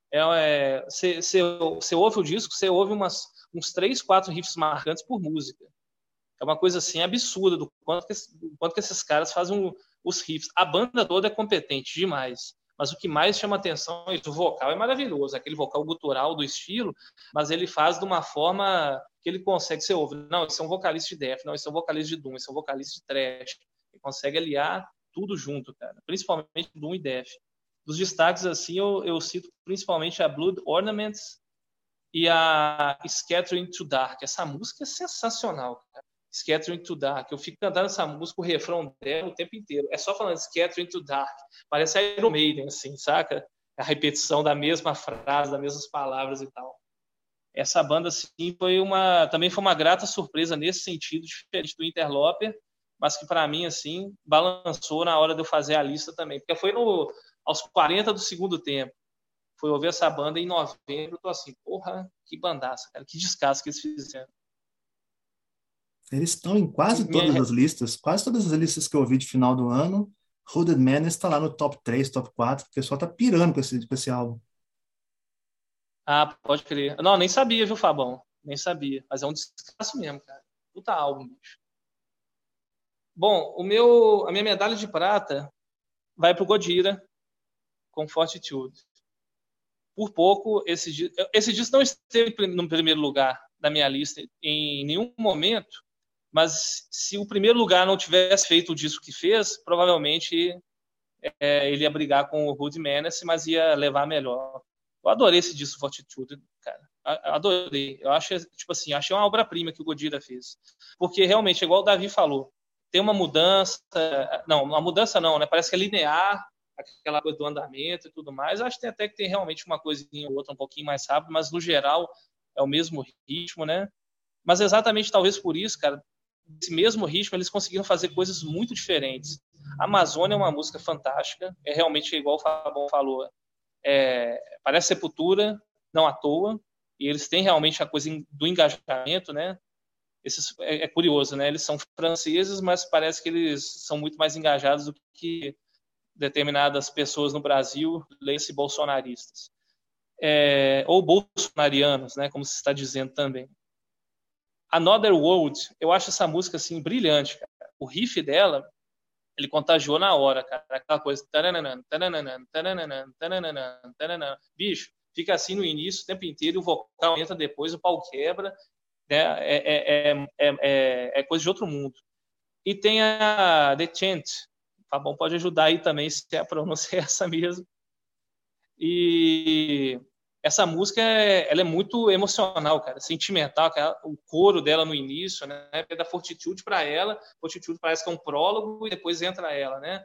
Aí vem aquela coisa, ah, ah, ah, aí você sente, você arrepia, cara, porque é uma coisa totalmente diferente. Aí você vê o quanto que o death metal é, misturado com prog é capaz, porque é uma, é uma mistureba assim que, que dá muito certo, cara. É, porra, não tem mais o que dizer muito desse disco, não. O Fabão também já tinha falado muito bem dele, então meu, minha medalha de prata vai, para ele aí. E o, a medalha de ouro do, do Internacional aí vai para a banda que é o Soen, que eles lançaram o Imperial. Bicho, para mim é. Eu não vou dizer que é de longe o melhor disco do ano, porque as outras bandas também foram sensacionais nesse meu segundo, terceiro, quarto, quinto lugar, as bandas que vocês citaram também, tudo. Mas para mim o Soen ele fez o que é inimaginável dentro de uma banda, fazer uma coisa tão simples. É, as, tem músicas que se parecem umas com as outras, mas que ao mesmo tempo parece tudo muito muito diferente. Parece que são são irmãs as, as faixas é, no, no, seguinte sentido, parece que são, são são oito irmãs gêmeas, as faixas, mas que cada uma tem sua personalidade. A de Siva, para mim, é a melhor música do ano. O que esses caras fizeram nessa música, cara, é, é absurdo. Além deles serem muito politizados também, a mensagem deles. Aí a coisa do OPF que eu tinha comentado, né? O batera é o Martin Lopes, que tocou no OPF. Para mim, esse cara faz uma coisa na bateria que é contar uma história com a bateria. É uma coisa assim que poucos bateristas fazem ultimamente. Muito se fala, por exemplo, nesses caras tipo é, Dave Lombardo, é, me ajuda aí, gente, dos idols, assim, dos bateristas e tudo mais, mas esses caras, assim, que Mike deixaram Portnoy. sua marca, né? Nico McBride. Ah, é, exatamente. Mike Portnoy. Esses uhum. caras que deixaram a marca deles, de contar uma história com a bateria, e esse cara, para mim, assim, tudo bem que ele não é tão dentro desses últimos e tudo mais, já vem de um trabalho já há algum tempo, mas eu acho ele, assim, espetacular, cara. Ele faz um trabalho sensacional. E o, e o vocal, eu não vou saber pronunciar, mas provavelmente ia ser Johan Eklof, né, que é a banda sueca e tudo mais. Bicho, que puta vocalista. Um tom grave e, e consegue ser emocional e ao mesmo tempo ele consegue ser, consegue soar agressivo de forma melódica. A partir da melodia que ele faz, ele soa agressivo no, no sentido de transmitir a mensagem que ele, ele provoca, porque ele consegue tocar a gente de uma forma que você pensa, porra, esse cara é. Esse, esse é sinistro, saca? Aí tem as outras músicas, cara, Monarch, Antagonist, Modesty. É, é, para mim é uma obra-prima assim também. O que esses caras fizeram, para mim é o melhor disco do Soe, inclusive. Fechei meu, meu top 10 internacional aí. Eu tinha visto só em numa, uma dessas várias. Eu sou viciado em lista, eu adoro fazer, adoro ler todas as listas que aparecem. é, aí eu vi, eu vi essa, essa banda numa dessas listas, nunca tinha ouvido falar deles, não tinha a menor ideia do que, que se tratava. Eu escutei algumas músicas no YouTube e fiquei bem impressionado, assim, nossa, que negócio alto nível. Mas por algum motivo não ouvi o disco. Então, vou, vou baixar hoje. Demorou. Mas acho que funciona mais ou menos como eu fiz com, com alguns que vocês comentaram aí também. Às vezes tem, né, tem bandas assim que a gente tem que ouvir depois que a gente vai fazer a lista, que é foda, né? É. Surge um monte de coisa. Foi o que é aconteceu na minha lista do, do top 5 nacional, uhum. porque é o que eu vou citar agora. Vamos lá, começar então do quinto lugar. O Desalmado, com Mass Mental Devolution, foi, era o quarto colocado, ele virou o quinto. É, assim, né? No fim das contas, todo mundo é quase o mesmo nível, né? Coisa ali de, de décimo e tudo mais. Mas eles fizeram um puta disso, cara é uma coisa assim que eu não sei decifrar o que, que, significa, que, que é aquilo ali. É metalcore, é hardcore, é death metal, é crossover, trash, eles fazem uma mistureba ali que é extremamente, além de politizada, é, soa agressivo. É, acho que a agressividade, de uma forma geral, é a marca do Desalmado, já era da história deles de forma geral, e esse disco, então, para mim, é elevado assim, a outro patamar. Não foda, Thiago, é muito não. foda. Muito foda. Eu curto demais a banda, os caras, é tudo, tudo que eles fazem, assim, né? Todo o movimento deles, tanto na cena, assim, né? E o, enfim, eles têm um canal, têm estúdio, né? Tem, eles movimentam várias coisas, né? Então, uma banda massa e, e é um descasso também, velho. Como você falou, musicalmente é difícil, né? Definir o que que é, cara. É desgraceira do início ao fim. Ó, essa é a palavra, desgraceira. Acho que é. é falo que não tem muito é o que falar, mas acho que eles têm muito o que falar. E é uma desgraceira. A desgraceira é maravilhosa. É assim. Muito bom. E essas muito bandas, bom. né, da visão, elas são muito ligadas umas às outras lá também, né, cara? Manja Cadáver, Escrota, Surra.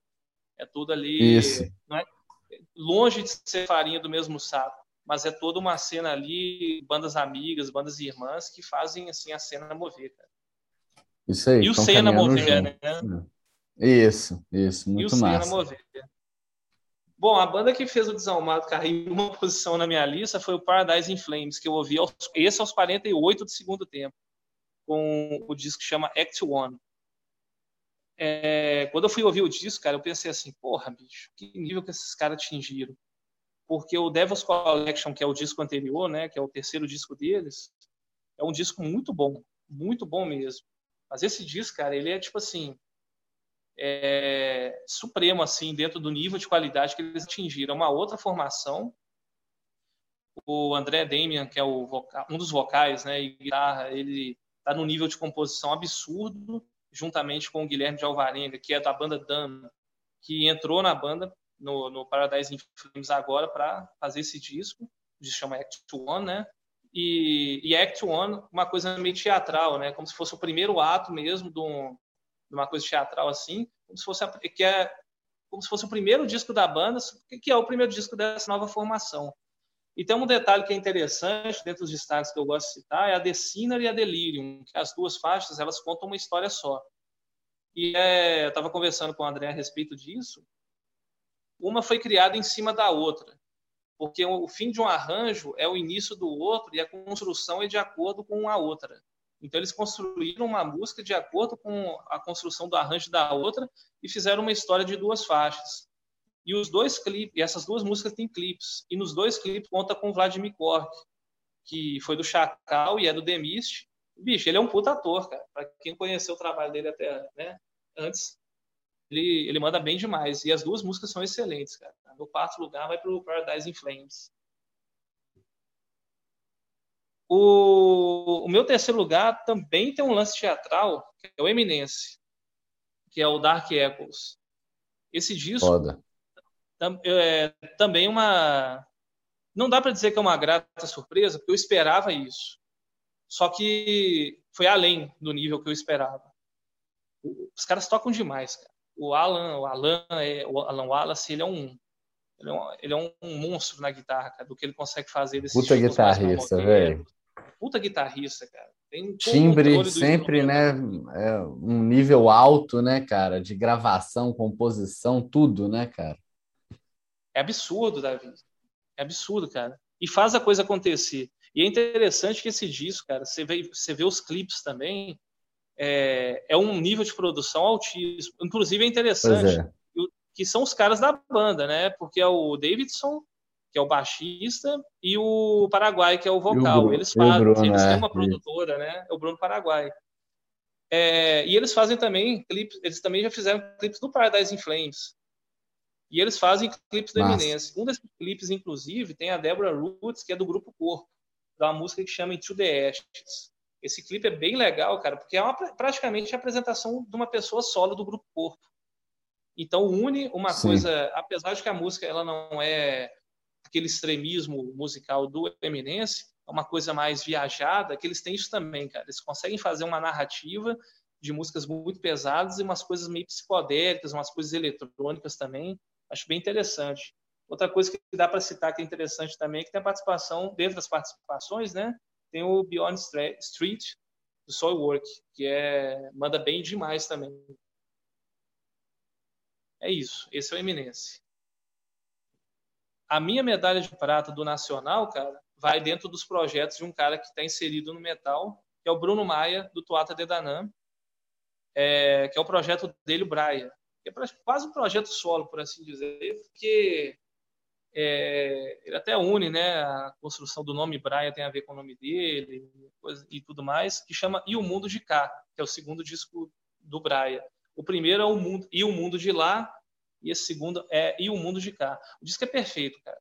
A sonoridade, o que ele faz com, com os estilos, porque você tem ali é, música celta, MPB, música mineira, uma coisinha ali de jazz, uma coisa de baião, tem uma mistura assim, é fabuloso, cara. E o Bruno, cara, é um dos grandes caras, um, além de ser um baita sujeito, é um do, e também né, de esquerda e tudo mais, é, dentro é, da ala assim mais mais legal assim, né, da de politizado também, das mensagens dele no Toata também, principalmente nos últimos discos.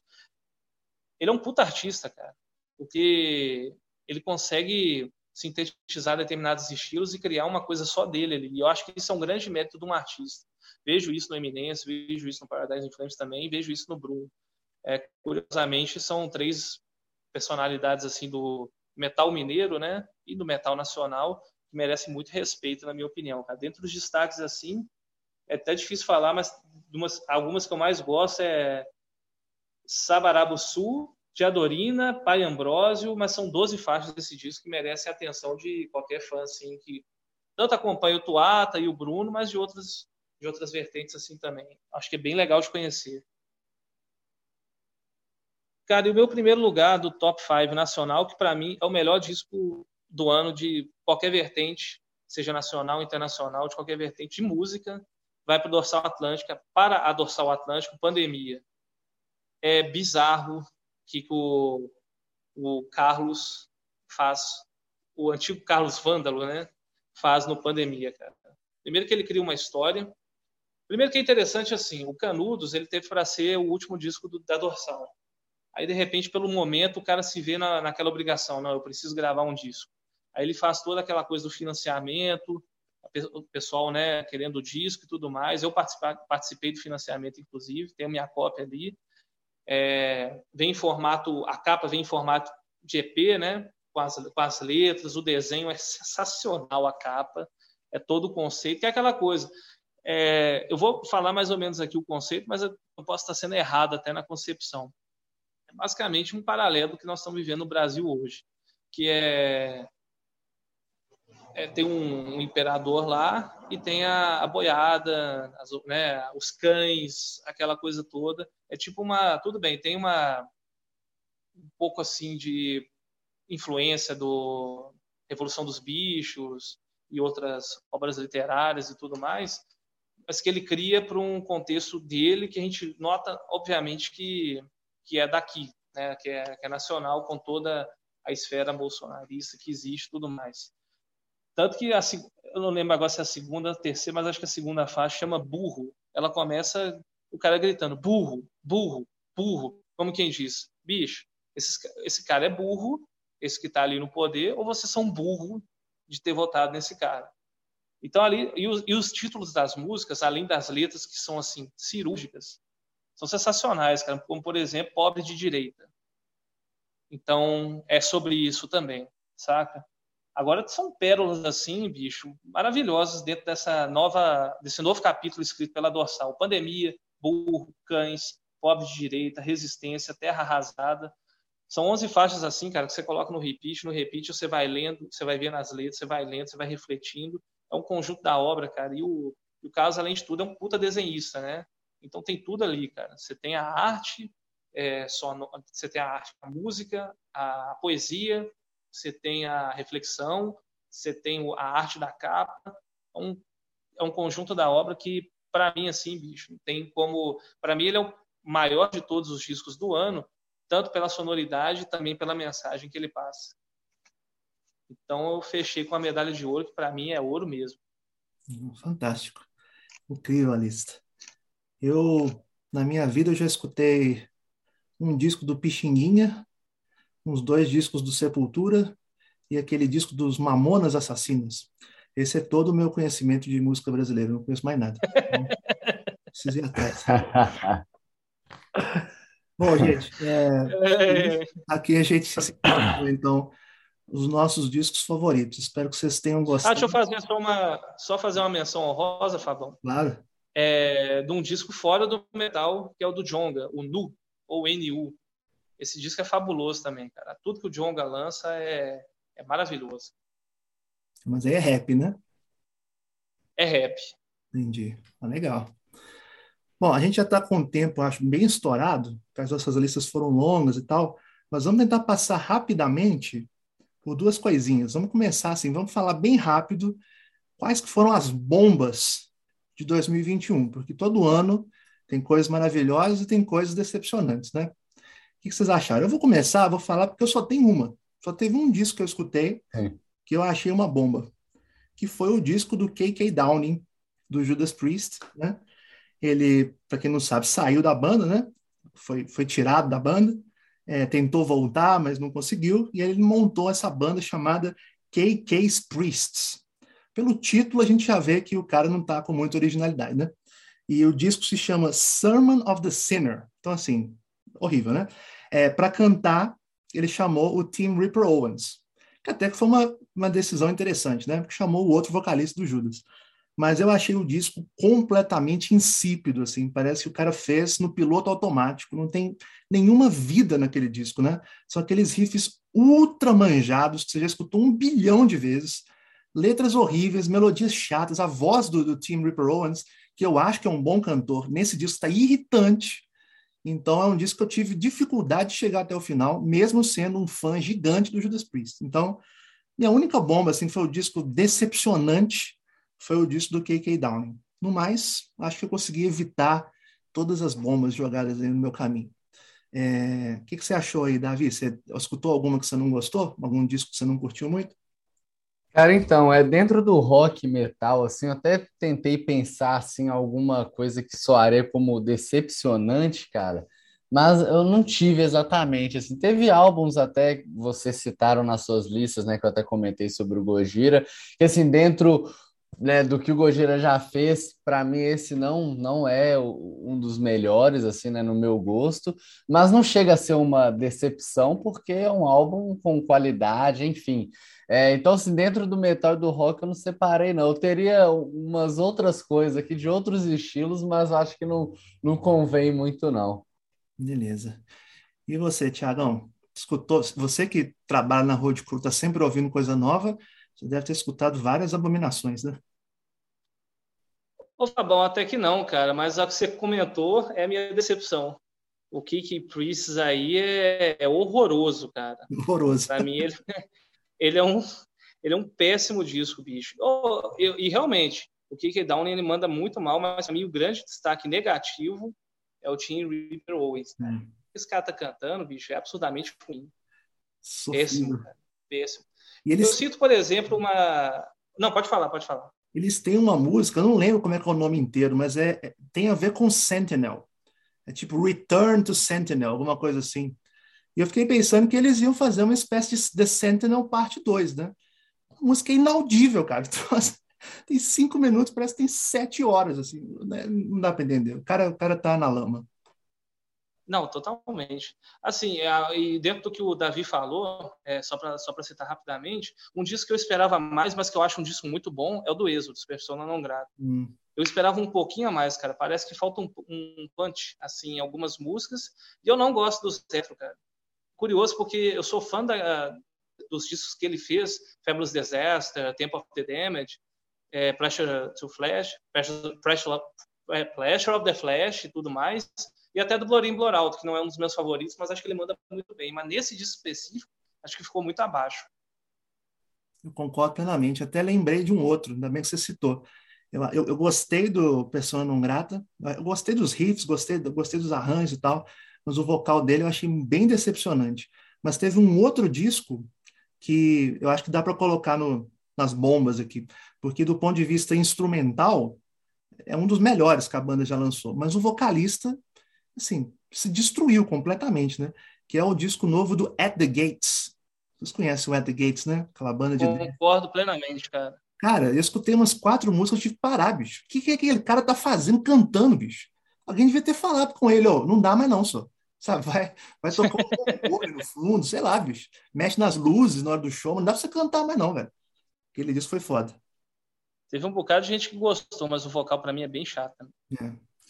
Bom, então essas são algumas bombas. Passando agora rapidinho para a gente fechar, porque já estamos com o tempo estourado.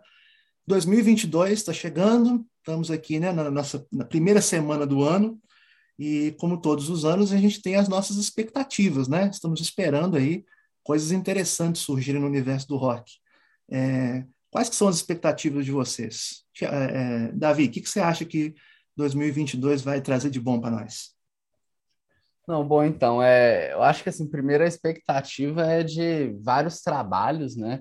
Como 2021 já foi um, um ano de vários lançamentos, né? Eu acho que 2022 a tendência é, é, aumentar, é ter cada vez mais aí, as bandas voltando também a fazer turnês, né? É, assim, uma banda que eu gostaria, que eu sei que talvez assim, pode estar lançando um trabalho, pode vir a lançar um trabalho que é nacional, que eu acompanho, é o Project 46, e assim, acho que é, é a minha menção assim para esse para para essa, né, questão de discos, lançamentos do próximo ano que eu estou assim querendo ouvir e também uma banda de Natal, cara, que é meio doom assim, não sei se vocês conhecem, que chama Son of a Witch, que é uma banda também que tem já alguns trabalhos. Até nesse ano de 2021 eles lançaram um EP com duas músicas assim que é de, de referência assim, de na verdade homenagens, né, vamos dizer assim, que eles tocam o medley do Black Sabbath e Nutshell do Alice in Chains, da versão deles assim, é, é, bem massa. E é uma banda também que eu tô assim esperando um novo trabalho aí. E todas as bandas aí que, que eu citei também, já que lançaram trabalho esse ano, acho que assim, algumas aí podem estar tá lançar novos trabalhos no próximo ano. Legal. E você, Thiago, o que, que você está na expectativa? Galera, estou na expectativa aí, de repente, a gente ter um mínimo possível de grandes shows, mas eu estou querendo ver muita banda nacional. Eu cito aqui principalmente bandas nacionais que eu queria ver desde 2020 e não pudemos ver. Surra, Escrota, Tuata, Demiste, Desalmado, Manja Cadáver, o Dorsal, se fosse possível, né? Até pode acontecer uma coisa ou outra. Dam, Paradise in Flames, Inrasa, Necromancer, Metralium. É, queria muito ver essas bandas aí. E o Greta Fanfleet. Esse é meu número um, com certeza. É, eu, eu, eu, eu, eu fiz uma listinha bem pequena aqui de discos que eu estou ansioso para ouvir, né? Dentro desse universo do metal e hard rock, é, fiquei muito surpreso com o retorno do Porcupine Tree, né? Que é aquela banda de, de metal é, prog, né? Que eu gosto bastante. Eles anunciaram uma música, é, lançaram uma música nova e, e já anunciaram que vai sair um disco. A banda tinha encerrado as atividades, né? Por muito tempo. Eu acho que vai ser legal. É, em fevereiro. O título do disco, inclusive, é bem interessante, né? Como é que é? O título do disco a ser lançado é, é bem interessante. Closure Continuation, né? É, Exatamente. É, em fevereiro, no mesmo dia, vão sair dois discos que eu estou muito ansioso para ouvir. O novo do Voivod e uma banda, não sei se vocês conhecem, se chama Zeal and Ardor. Vocês conhecem o Zeal and Ardor? é uma banda muito doida, assim. O cara, é, é, ele é o projeto de um, de um cara, é um, um sujeito que compôs tudo, depois chamou os músicos para poder tocar, né?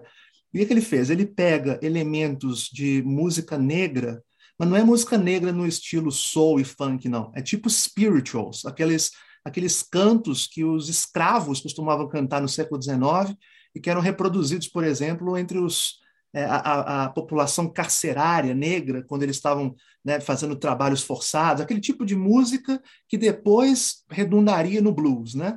Então ele pega esse tipo de música muito raiz e mistura com black metal. Assim. Eu achei a, o disco de, de o primeiro disco deles é um troço maravilhoso, assim, é muito original, muito legal. Tô doido para ouvir o disco novo deles, que vai ser no mesmo dia do Voivode. É, e que mais? É, os Scorpions já tem um tempo que eles não lançam nada muito excepcional, mas eu gostei da última música que eles lançaram, eu vou escutar. E fora do universo do metal, tem dois que eu queria mencionar que eu gosto muito. Não sei se vocês gostam deles, mas eu gosto. Um é o Jack White, eu acho ele fantástico, tudo que ele faz eu gosto. White Stripes, né? Dead Weather, The Raconteurs. Ele vai lançar dois discos solo é, no ano que vem. É, imagino que um seja mais rock, com alguns elementos experimentais, e o outro seja mais americana, né? Com mais violão, aquela coisa mais country, assim. Então, acho que vai ser legal. E vai sair também o disco da banda nova do Tom York, que eu gosto muito, que é o vocalista do Radiohead. Ele vai, junto com o guitarrista, ele vai lançar um disco chamado The Smile, que eu acho que vai ser legal. E, é claro, tem aqueles discos de sempre que a gente fica curioso, né? O novo do Ozzy, o novo do Megadeth. Será que o Metallica vai lançar alguma coisa nova, né? A gente fica nessas expectativas. É isso. Esses são os, minhas, os meus sonhos para 2022. E é isso. Mais alguma muito coisa? Muito bom, muito bom. Gostariam de, de acrescentar, de, de, dizer nesse fechamento aí de episódio? Então, por ah, aqui, tô, contemplado. Foi muito bom. É, eu estou mal conseguindo dormir esperando esse disco do Megadeth ser lançado, mas no geral eu gostei muito. Esse programa ficou um pouco mais longo, mas eu gostei demais. Espero que o pessoal aí tenha gostado também ou ter ficado puto com a gente. Faltou algum disco aí, né, galera? É verdade. Mandem suas listas aí pra gente, né? E vamos debatendo aí no nosso Instagram, enfim. Isso aí. Queremos ouvir aí também. Então é isso, galera. Um excelente 2022 aí para todos que estão ouvindo, com muita alegria, muita paz, pouco Bolsonaro. E é isso aí. É isso aí. Tá. programa. É isso aí, tamo junto. Valeu. Valeu demais, galera.